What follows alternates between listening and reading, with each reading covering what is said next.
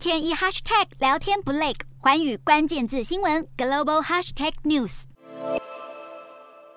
这一节的寰宇大话题要来看到，由于气候异常，再加上乌俄战争引发的后续效应，也就是全球燃料短缺的问题，现在是越来越严重，也带动了亚洲煤炭基准价格创下新高，可能会推升电费，并且会加剧通货膨胀。那么亚洲和欧洲的电厂现在都在抢煤，就是要来取代日益减少的天然气供应。那么为了要因俄罗斯减供天然气，其实包含了德国、法国还有奥地利等等，越来越多的欧洲国家。都是打算要恢复闲置的燃煤发电厂。亚洲的部分，日本和南韩则是要赶快在炎夏来临之前储备燃料。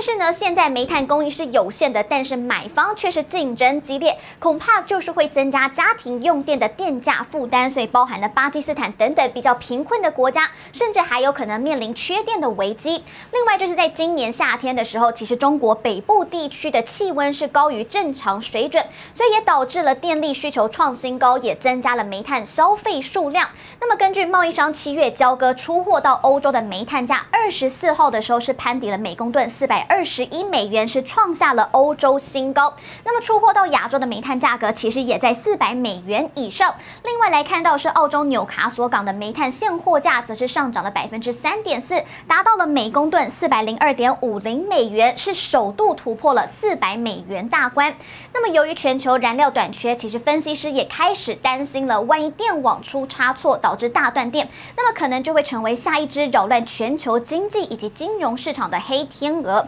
所以来看到分析师凯利，他就表示了，全美各地还有其他国家的供电网问题是可能会引发能源市场混乱。那么这个风险目前却是被低估的。所以凯利他就指出了，像是汽油这类的商品，其实因为价格是显而易见的，所以容易引起瞩目。但是相比之下，电力缺乏、流动性高的指标期货费率也是比较难懂的，但是他指出了主要的电力市场，像是宾州、纽泽西州还有马里兰州电网等等的期货曲线变动，今年都是前所未见的走高，但是大致还没有引起注意。不过凯利他很担心的就是可能又会发生像是二零二一年的时候德州冬季风暴导致了大停电这样的类似事件会重演，伴随的就是运输、供水还有电信服务通通都中断。另外，凯利他也指出了。